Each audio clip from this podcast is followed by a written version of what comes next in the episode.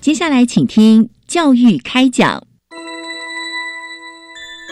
越学越多，越学越好玩；越学越多，越学越好玩。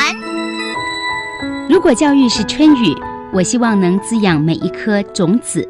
如果教育是阳光，我希望能活络伸展每一株幼苗。聆听学子心声，分享教学心得，关怀环境变迁。扩大教育资源的平台，欢迎收听李大华主持的《教育开讲》，教育从倾听开始，一定划得来。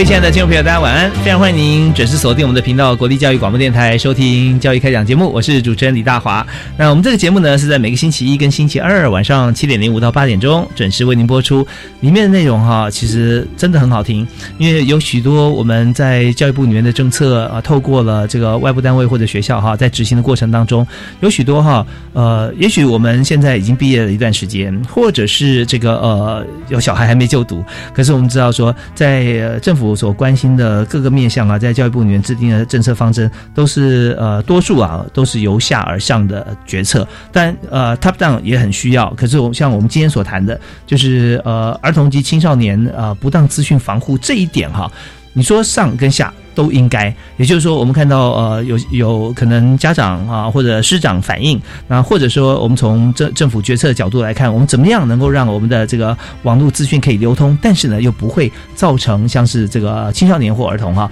他看到一些不当的资讯，那这就是我们要做的。所以今天呢，我们特别节目啊是由这个教育部呃资讯及科技教育司哈所推荐，那么呃有请到。两位特别来宾跟大家来做一个说明，就是 iWin 啊网站我们是怎么样来做好这个防护的啊？第一位为您介绍的是教育部呃资讯及科技教育司的科长啊，是网络及资通安全科科长王东奇王科长。嗯，各位听众朋友大家好，是非常欢迎王科长啊！今天这就是每天在做的 真正的事务啊。OK，所以我们每次节目都不用讲稿的。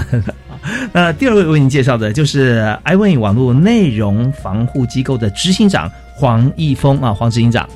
呃，各位听众大家好，我是黄义峰，是非常欢迎黄执行长啊。那但，我们今天在讨论这个呃题目的时候，我们就想到网络资讯其实真的是无远弗届，那要防护啊的时候，其实。呃，当然，这个会有很多种方法，包含说你在其他地方不能上网，还可以翻墙啊。那但是我们今天要探讨说，到底有哪些我们要要防范？呃，我们防范要怎么防范？我们方向是如何？所以，首先我们先介绍一下 iWin，我们整个这个网络内容防护机构哈，我们到底有哪些的主要任务，跟大家来这个分享一下。呃，iWin 它是因为网络接近范围太大哈。嗯。那台湾是一个多主管机关的这个状态，是。那为了让民众他有一个窗口，当碰到这些内容有问题的时候，有地方有一个窗口可以去申诉。嗯，所以 iWin 它就是政府设立的。那它主要有几个功能。嗯，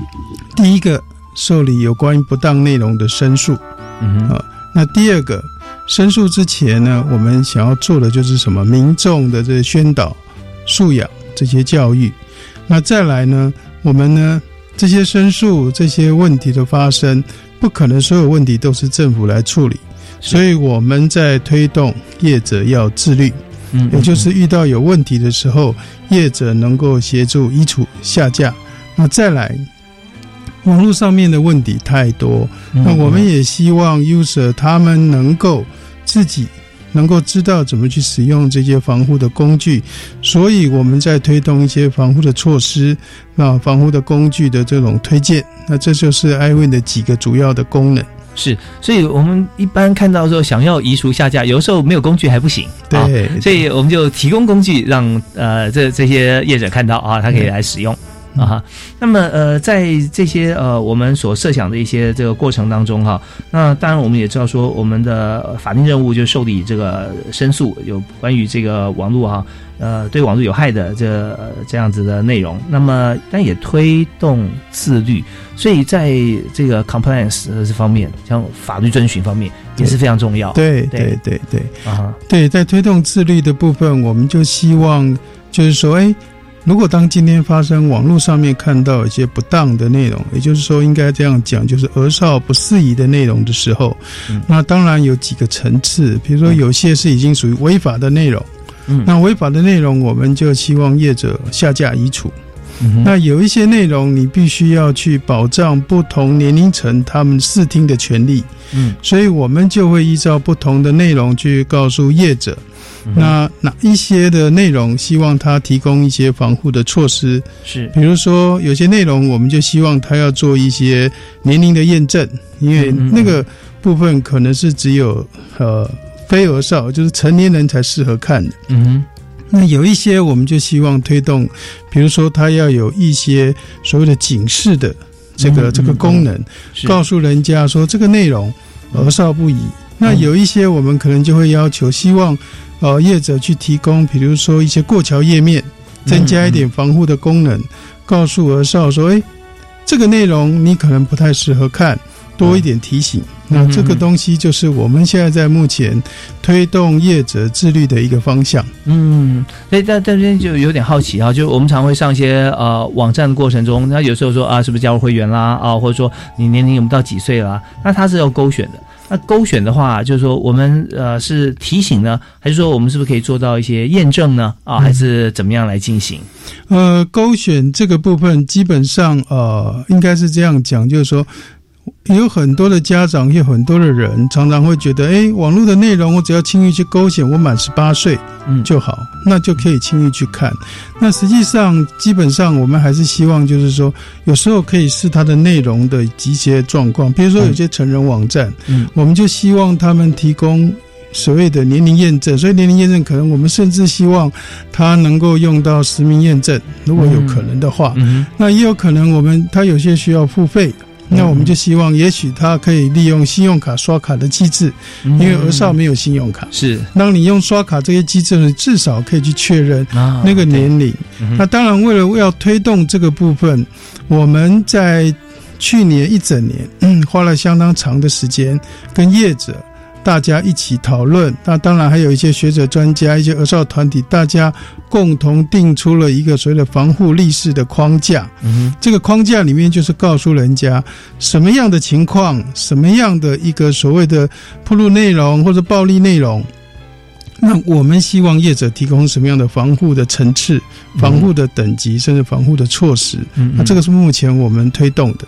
是好，呃，刚才为所有听众朋友来讲述，呃，这段目前哈，iwin 在推动还有主责的一些呃业务啊、任务的部分啊，就是 iwin 网络内容防护机构的执行长啊，黄义峰啊，黄执行长。那当然，在整体我们来推出像这个网站的时候，是经过呃政府部门，经过教育部哈来推出。所以这边也想请这个呃黄东喜黄科长哈，跟我们来谈一下。就刚才呃，在这个呃黄执行长这边啊，所谈到这几个部分啊，其实当初就是我们规划的重点嘛，是不是？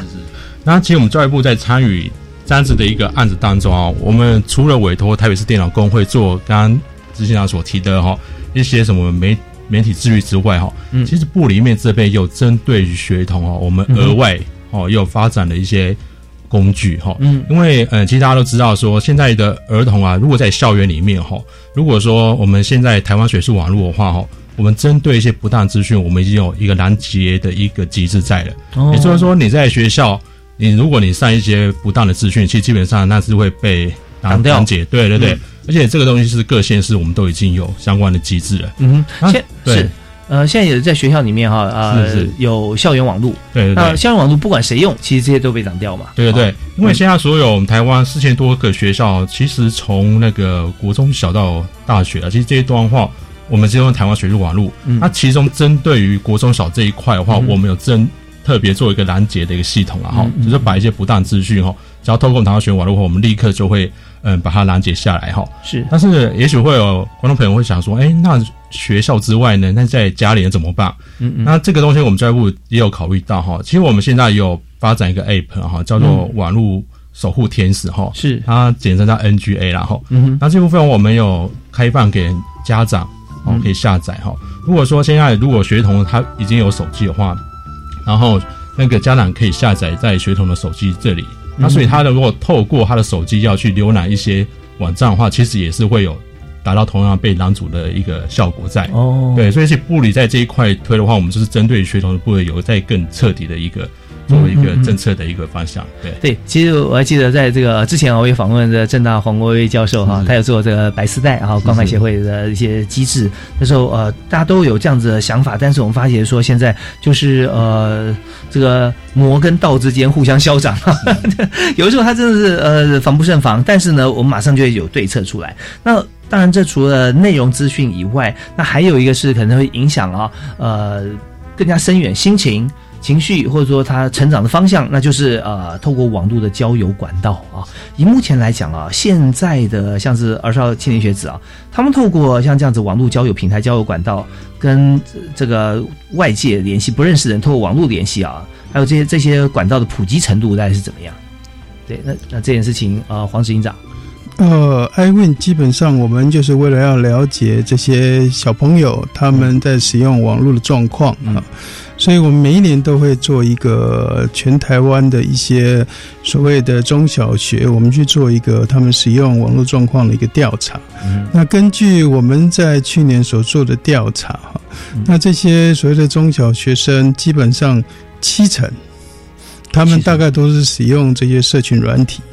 嗯去做他们日常的很多重重重要的这些交友、重要的这些社交的互动啊。所以多像是 FB 啦、IG 啦，对啊，FB、IG 这些东西，那甚至比较现在又又另外新的像抖音这个部分，啊 都是现在小朋友他们比较经常用的部分。那另外还有一种就是说，很多小孩子他会玩 game。嗯嗯，那现在很多的线上游戏，他们也有跟他们玩家之间互动的功能，哦他也可以在直接上面跟他的玩家去对话。嗯那这个都是目前他们经常使用的这些的状况。嗯，所以说七成哈，高达七成的这个儿少啊，就是大概国中毕业是国三以下啊，就是呃九年级以下，来都可以看到七成在在使用很多的 App。那么呃，当然以在使用的这个阶段，我还记得之前哈，大概有提到，包含在国外也是一样，说好像没有满十六岁，然后没有满十八岁，可能家长或老师会说，哎，你不能用啊。呃，现在好像发觉说，呃，这方面的限制越来越松了啊。那当然，这些、网站它也有它其他的一些便利性啊，所以让这个要要禁止或者说要设一个年龄，相对来说是不是那么容易？那呃，但这方面有没有我们的一些立场？好比说我们一些建议啊，他呃，如果儿少在使用像这一类的社群软体的时候，有没有哪些是特别需要注意的，或家长需要关心的？啊、这边、这是嗯，这个我来先跟科长看，待会再再补充。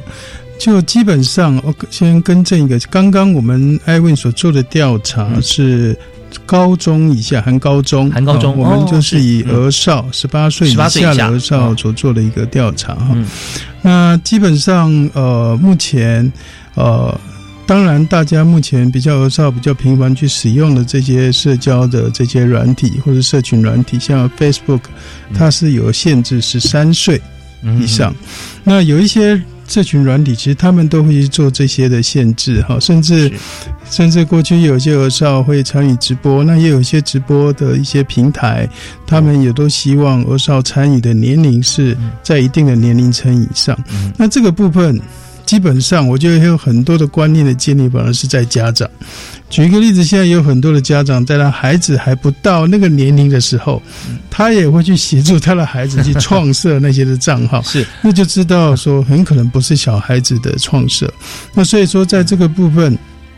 我是觉得有很多观念要来自于家长。嗯那家长本身自己要认知这个概念，才不会让那些孩子过早去使用这些社群平台。有时候他的年龄不够成熟，嗯那他在上面有些行为，可能容易会被产生这个交友上面的一些误骗，会被会被会被欺骗，或者是其他交友上面的一些不认识的朋友、陌生人的一些交友，因为他们甚至为了希望跟同才之间比较，我的朋友多，嗯，那他们就会一直在上面接受很多的朋友，这都会带来一些风险。嗯所以说，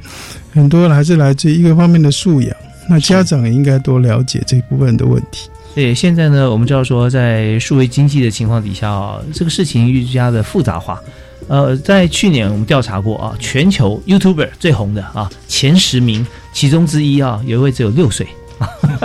所以他自己去买手机也不可能哈、他自己拍也不会，呃，甚至很多不会讲人话啊，这个毛小孩都有自己的 粉砖啊，这个，所以、这里哦，我们就发现说，当网络呃或上社群呃这个平台，它的功能性不只是交朋友或者说呃写日记啊以外，那还有包包含说在它生财工具之一的时候，就各种情况都会产生。但是呢，我们最重要一点就是我们要把关，就是让它不要有任何负面情形发生。那这是最重要的重点啊。所以呃，以儿少使用的这些软体来讲哈，我们看到哇，真的是呃不一而足啊，各种各样都有。所以当然我们就会思考到说，如果以他主动来使用的话，他一定有所需求，就是他为什么要使用它？而这个需求呢，怎么样让它安全，或者在其他地方可以被满足啊？也可以建议大家来做啊。那这方面是不是有一些见解可以跟大家来分析？那我们在谈这段之前，我们先休息一下啊，听段音乐回来之后，我们继续往下谈。好，吗。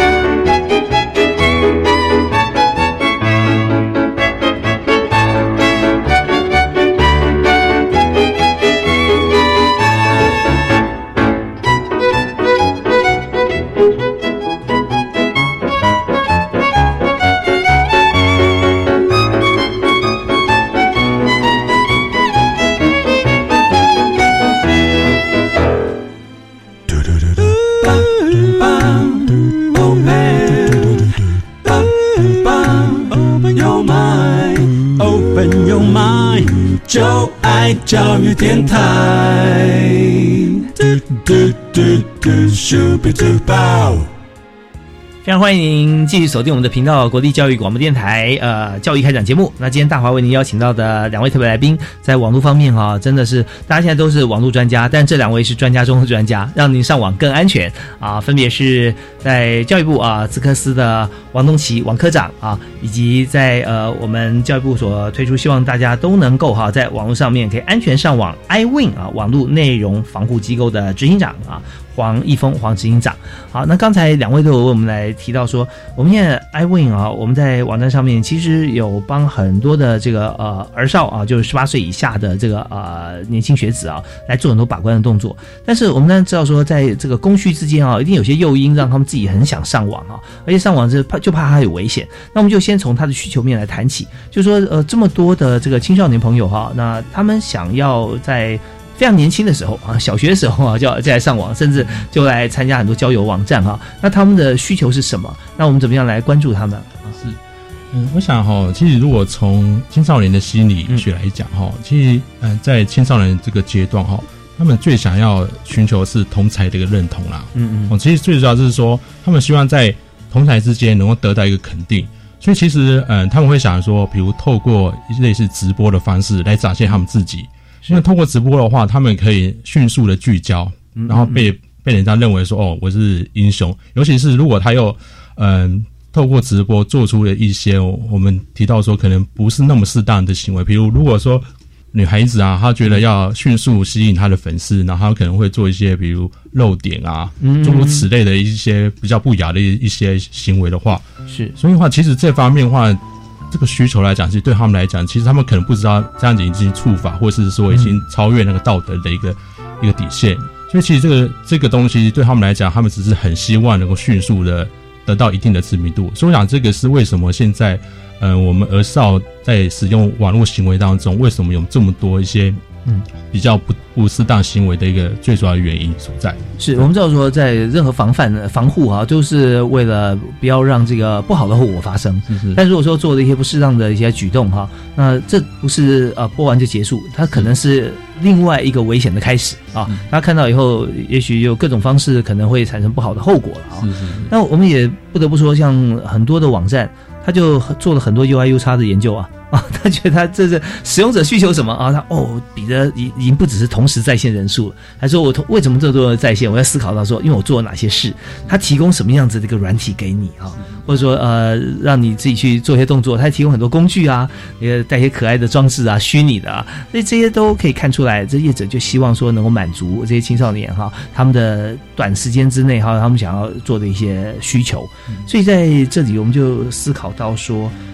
怎么样来处理像类似这种看起来似乎并没有明显的处罚，但是它却在未来它可能会产生不好的后果。那我们这边当然也要做一些防范跟一些宣导嘛，是不是？那这部分在 iWin 上面应该也有这样机制来提醒大家。对，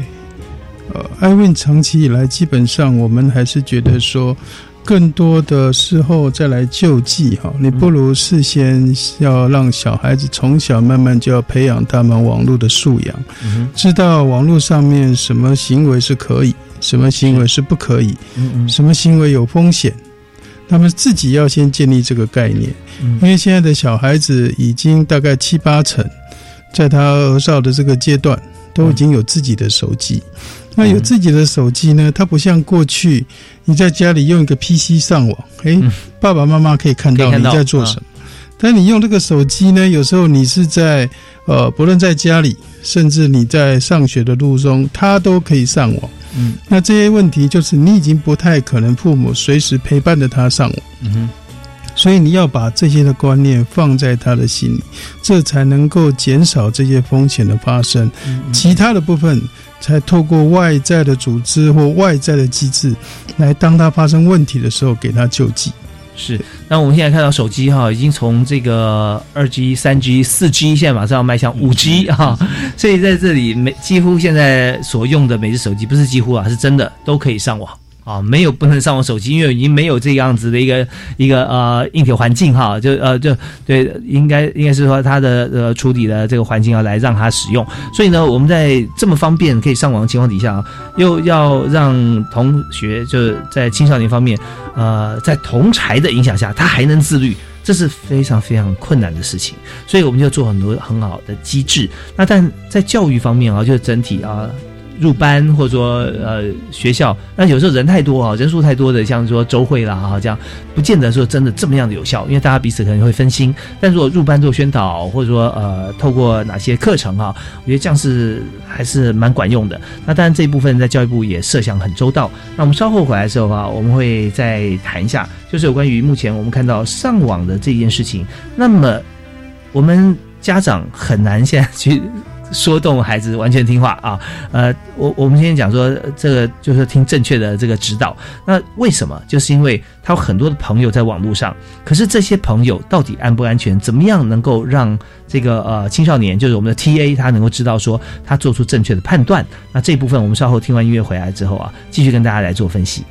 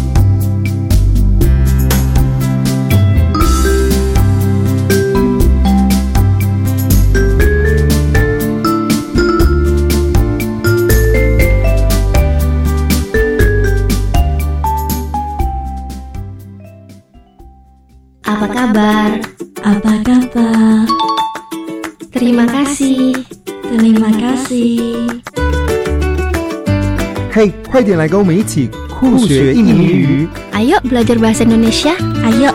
每周一到周五早上七点二十分，教育电台全国联播儿童节目，说印尼语真酷，大朋友小朋友一起说说看吧。Apa kabar? 社工啊，我孩子刚出生，好担心他的未来哦。别担心，为帮助低收入户跟中低收入户儿童，一百零五年一月一日以后出生的孩子，儿少教育发展账户，您帮孩子存多少，政府就帮您存多少。等孩子年满十八岁，这笔存款可用来升学、职训，甚至创业哦。那我要努力帮宝宝存钱了。如有相关疑问，请洽询一九五七福利咨询专线。以上广告由卫生福利部提供。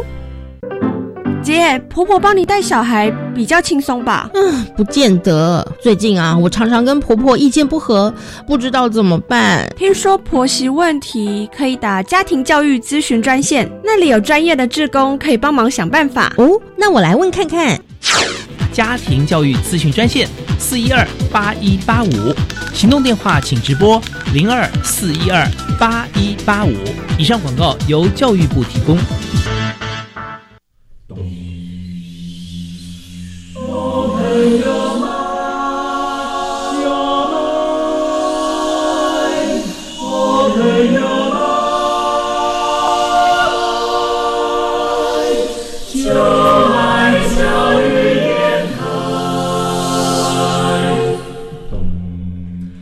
们是台北室内合唱团，您现在收听的是教育广播电台。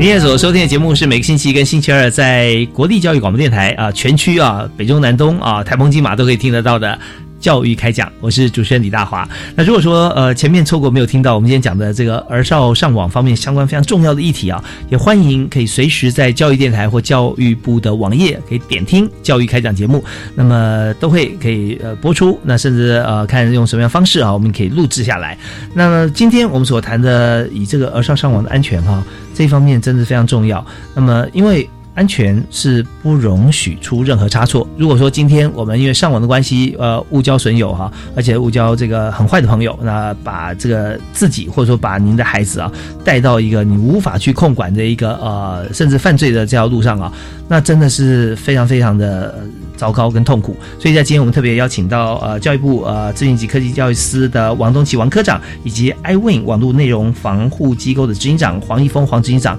来教大家怎么样来面对这个问题。好，那这个阶段首先请教一下黄执行长哈。那我们知道说现在在上网的时候交朋友，朋友现在很难界定啊，因为你最熟的朋友有的时候连见都没见过，但天天跟他谈心事啊。那平常见面的朋友也许一句话没跟他讲过，所以当儿少就十八岁以下的这个孩子哈，在面对网络交友的时候，那么应该给他什么样的建议？因为他交的好朋友跟爸妈都没见过面。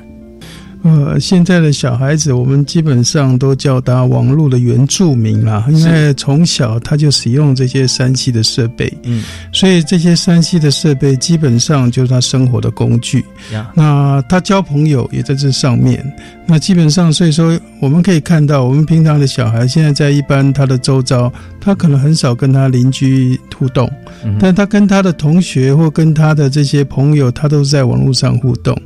所以网络上的朋友跟他现实的朋友，对他来讲都一样重要。嗯，好、那他为了取得这些朋友的信赖、信任，所以往往他在跟他们的对话的内容过程当中，就容易提供很多个人的让别人信赖的相关的资讯。那你也为了取得别人的相信你，别人跟你这个做朋友，所以很容易被引诱或者被欺骗，你就会把自己很多，包括你可能学校的内容。学校的班级，甚至你家里的周遭的资讯，你都会提供给这些网友，那就带来潜在的风险。那过去 iWin 在做校园宣导的时候，也曾经呃跟小朋友在宣导这里问他们一个问题，就是说，诶，如果你把你的这些呃资料，你给你的同学或是给你周围的朋友，你会不会愿意给？会给。那网络上的朋友要不要给？他认为应该给，因为都是他的朋友。所以在这样一个概念之下，他没有办法区辨这个网络上的朋友跟他现实生活当中朋友的差异。嗯那也就容易造成这些风险的产生。爸妈呃跟小朋友有一些这个指导的时候，小孩可能会很生气，然后要问他说：“呃，爸爸是你好朋友？不是，妈子不是，你好朋友在哪里？”那网络上的哥哥 啊，其实我朋友是好朋友，为什么？因为我每次跟他聊天啊、讲话啊，对不对？我不开心，他都安慰我啊，而且他从来不会骂我啊，永远都跟我笑 笑眯眯啊。所以在这种情况底下，他已经把自己的情感跟一个虚拟的对象啊，虽然是他感觉很真实，但是他除了谈话的那个刹那那一瞬间以外，他对他一无所知啊，这是非常危险的。其实也很多的网络的一些诈骗啊，或者说呃收取一些资料啊这些，他也透过像这样子的一些情感因素，我举个例子跟大家分享。呃，有时候 FB 会出现几个人啊，在哎美国啊，他不认识，而且呢穿军服啊，然 后他会选择异性哦。对于女生，他会有个男的；男的，他有个女生说：“哦，我我你好，我是派驻在伊拉克的美军啊第几中队的怎么？”主管啊，我即将啊结束我任务返回美国，很高兴能够看到 F B 上的你，我们是可以交朋友。我 就后来没理他，过了两个礼拜又换另外一张脸。你好，我是美军派驻到在在什么什么沙特阿伯的人，对，在就在网上面跟跟你好像很良性的互动，然后他问你很多东西，告诉他等等。那你的资料也也许他要要的不多，我只要你的网址，要你的什么哪些哪些你的 I D 这些，那就够了。他可以做很多其他商业方面的事情。但是如果说我们讲这件事情是发生在一个犯罪集团，他要做任何对于这个任何年龄的人，你都无法去防范，特别是儿少是更简单，对不对？所以在这边，我们既然知道是这个危险的情况，网络危险以后啊，那应该要怎么做哈？那因为现在太多的这个儿少是使用这个 YouTube 啦哈，或者说想成为 YouTuber 啊，那这些爸妈哈。也会担心小孩子，不要说自己直播，他光是看直播都会造成不良影响。所以这时候有没有一些做法或建议？呃，基本上像 YouTube 上面啊，呃，有些因为大家很喜欢把一些他的创作或他的内容播到上面去哈。那 YouTube 上面其实它本身也有提供一些机制，比如说它有一些，比如说哎，这个东西可能只有铜板或者是什么，你可以选一些的设定来隔离小孩子去看到他不适合的这个内容。嗯，那另外就是说，我想我也是小孩子的父母。其实现在很多的父母，呃，有时候会担心自己的小孩沉迷在网络就影响到功课，嗯，沉迷在网络就怕他影响太宅，哦，就变成一个宅男或宅女哈。那其实你一味的去限制你的孩子在网络上面的活动，其实带来的只会孩子他更想要去。把它成立在上面，嗯，所以家长应该跟孩子彼此在这个地方，其实你多一点陪伴，甚至你可以跟孩子一起讨论，嗯，怎么去使用 Facebook，怎么去使用这些所谓的通讯软体，嗯，你甚至可以协助他，嗯，怎么去有一些新功能，你也可以跟你孩子一起沟通。那这些东西的话，无形中就会增加你跟孩子之间，一般我们在讲，现在家长跟孩子之间有数位落差的。好，也就是孩子在这个部分的一些网络技巧比家长来的好。是，那如果增加彼此之间的沟通，那当中你就可以去顺带的告诉你的孩子，哈，你怎么样去使用这些的行为，哪些行为会有风险？你碰到哪一些问题的时候，你怎么告诉你的孩子？嗯，你该寻求什么样的协助，去增加家长跟孩子之间的信赖感？嗯，我觉得那个是一个蛮重要的，因为否则现在很多小孩在网络上碰到的问题，他也不知道找谁。那多数他们也不愿意跟自己的父母亲讲，那父母亲又担心小孩在网络上的行为，那就造成是一个恶性的循环。是，所以说怎么样去缩短？家长跟孩子之间的数位落差，增加他们的信任感。那进而你才有办法跟你的孩子讲说，在网络上哪些行为是比较能够确保安全、避免风险。OK，好，那刚才黄执行长提到有三个重点的部分啊，第一个就是说现在的世代哈是一个重新洗牌的时代，也就是说现在年轻族群啊越年轻啊越年幼哦啊，他对网络越懂越自在。那相对来讲，跟父母甚至祖父母、阿公、阿妈这一代比起来，那呃以商业机制来讲哈，你现在是重新洗牌。啊，那那就是说，你年轻人他如果掌握网络市场的话，这个商机，那可能他会比他的主管还要厉害啊。那呃，另外一点就是说，我们在跟这个呃儿少啊，以父母跟子女在在谈这个事情的时候啊，呃，现在不是用很速食的方式，因为你只要一句话反对，你只会让他跟网友的感情更加坚贞 啊，他不会因为你一句话说是啊，就把我电脑关掉，不会啊，所以就变成第三个重点，就时间对等很重要，你花越少时间，那他也花越少时间听你讲话，对他影响不大。所以刚才呢，这个呃黄一峰执行长特别讲到说，我们甚至哈，而且几乎等于是必要跟孩子好好谈一谈。然后用很诚恳的方式说故事的方式，然后跟他站在一起的方式来谈谈什么呢？谈这个网友，哎，他是不是很好啊？哦，这样还不错啊，这样。那可是你知不知道他什么呢？哎，好像不太清楚。你知不知道他另外什么呢？好像不知道。那他可能会怎么说？有没有可能？哦，有可能。他就会知道说你才是真正在他这边的人。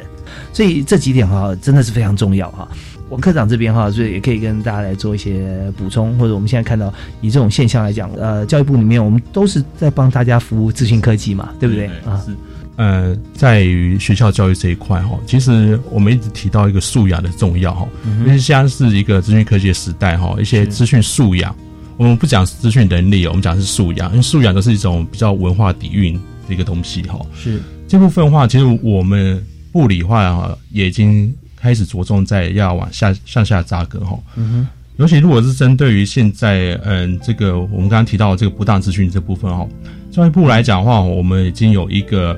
呃，中小学的网络素养及认知网站，嗯，这部分的话，我们其实就是很希望能够透过哈一些像一些动画、漫画的方式，然后引起年轻的一些学子他们的一个共鸣。那这部分的话，在学校的部分，我们也希望老师啊，也扮演一个种子师资的一个角色。是哦，这不只只是让学生自己上去看，他们也可以通过老师的引导方式哦，嗯，甚至来讲的话，我们也更希望是说哈。之后的话，就是学生在使用这种，嗯，我们所说的网络的时候话哈，能够更更有这样的意识，然后再来再配合我们目前那个新课纲，嗯哼，哦，各位可能知道说，目前我们新课纲有那个资讯科技，是，像有要求说，国中以下，我们每周至少要两堂课。就有关于资讯科技，那这部分的话，就是如何能够安全使用网络，其实也是纳入融入那教学里面。所以，我们是在教育部的的立场，我们希望能够尽量融入，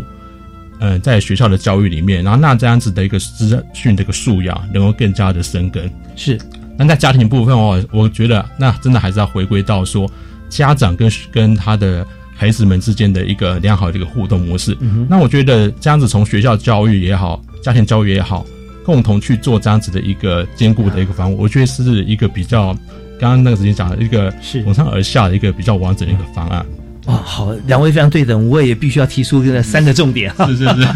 刚才呢，呃，我们听到是教育部资科司啊，也是网络及资讯安全科的王东启王科长啊，他谈的这几个部分也有三点哦。第一点就是说，呃，家庭教育是根本啊，这是非常重要，所以我们不管是。网络也好，户外活动也好啦，你去游泳、打球都好了啊。那这些都属于应该规范在家庭教育里面。所以从家庭教育的架构里面去来看待这个呃资讯这个问题哈，那这是很自然的现象。所以回头我们又又回扣到这个家庭教育，我们每一家都有自己的模式，寻求我们的模式。睡前故事时间啊，可以谈一谈，或者是呃刚回家啊，也讲说，哎，你今天功课怎么样？写完功课我们可以玩上网去干嘛啊？或者呃也不用那么现实一回就问功课嘛，可以聊一聊啊，在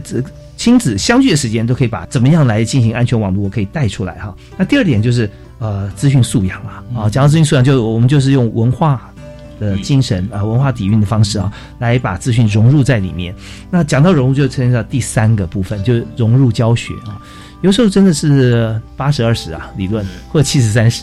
百分之八十都在很闲的上网，上网时间百分之八都很闲的时候，只有百分之二十在打报告。那这个很闲的时候，你就不知道该怎么样做，再来来规范嘛，对不对？自己也不知道该怎么样做。但是如果说我们慢慢，也许四十百分之五十都是跟呃课业或资讯收集有关系，那剩下时间就少了。甚至百分之八十是运用网络在做学问啊，或者说在做一些呃其他的一些远距的亲友的沟通啊这些。那你剩下百分之二十，你说啊放松点，我去看看，哎，好吃吃喝玩乐啊这些，那是 OK 的。所以也就是说，当你上网的时候，运用越多是在你日常生活必须、课业必须啊、资讯必须的时候，你相对来讲，你危险的比例就低了啊。那怎么样来运用，就套到刚才前面那两项，由资讯素养跟家庭教育啊这方面来进行。对，所以讲真的非常周延。那我们这边休息一下，稍后回来我们可以举几个例子啊。呃，我们现在看到大概有几种情形哈，是很很实际，是我们面临到碰到的。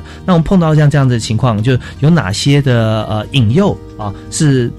不自觉，他会网友会跟孩子说，哎，你给我什么什么什么。啊，那 OK 啊，然后循循恶诱啊啊，就是啊我我想看一些你比较穿的比较清凉的照片或干嘛，那你也觉得他很熟，会给。有类似像这种情形，我们举几个例子，让家长也知道啊，然后我们再看怎么样透过网络素养跟家庭规范哈，能够把它再导回来。我们休息一下，马上回来。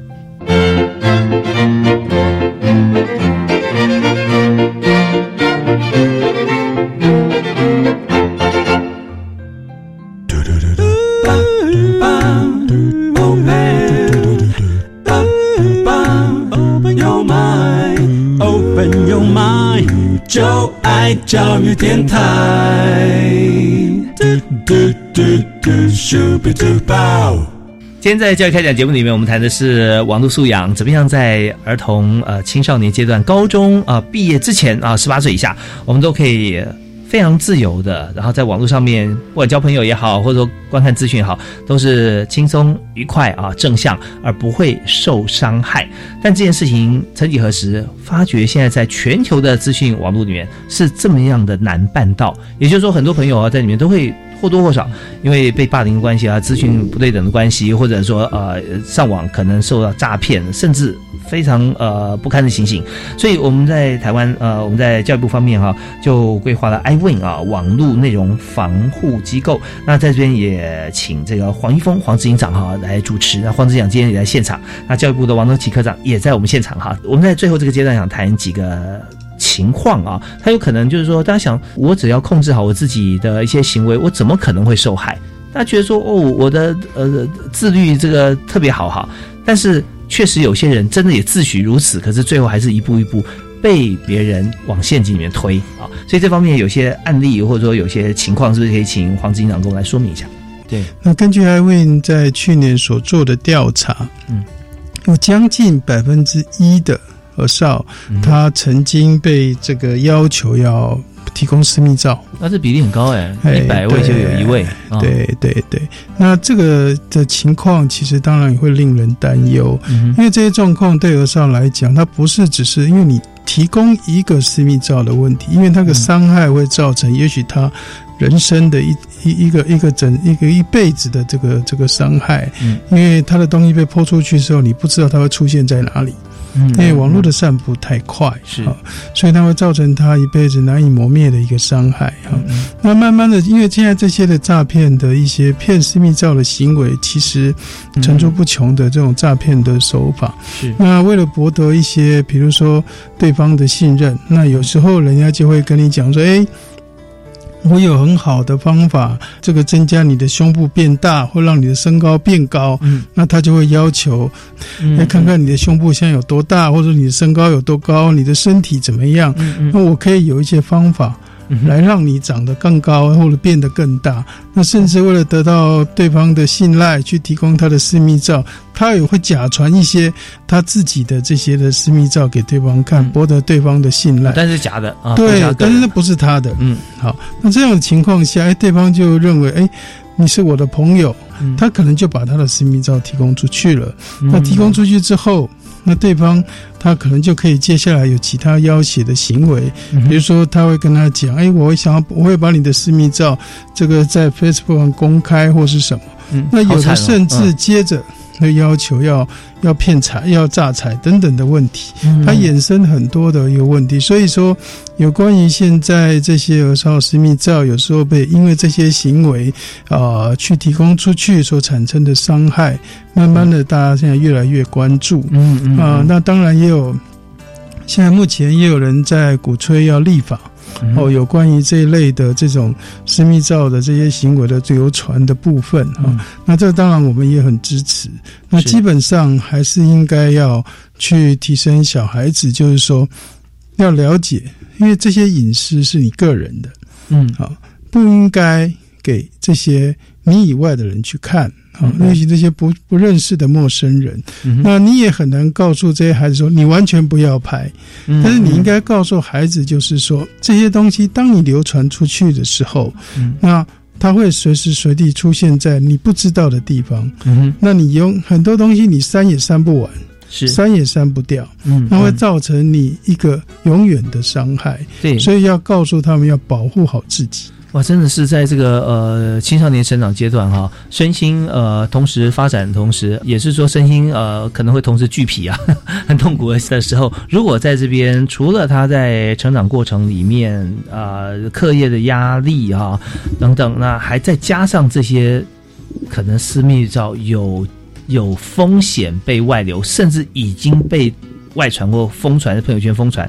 那我看各种这个不理性的行为可都都会发生出来，都有这个机会啊，所以我们就怎么样来杜绝像这种情况发生的可能啊？也就在之前怎么样能够让这家长啊，或者说师长让孩子知道，呃，你的底线在哪里。如果今天哈，我们换一种角度来思考，就可以说啊，我们有个很好的工具哦，你只要看哈，你哪个朋友开始对你提出要求，诶，他就是有问题的，先给他打个预防针，对不对啊？那知道说任何一个不合理或者说有点有点超过或太超过的像这样子的要求提出来，就是那个人他开始有问题了。那这样的话，呃，大家就知道不会一个人觉得很孤单啊，陷入呃一种天人交战，到底要传不传啊？传了上半身不够，还要传下半身，还要传全身。像这种呃，我们看到有些例子啊，都在发生。那最后有真的都不是很愉快啊。那孩子他会他甚至想说呃了结自己，来抗拒这种外界的压力。那我们怎么样能够让这些事情不要发生啊？那真的是最重要的一些一些做法。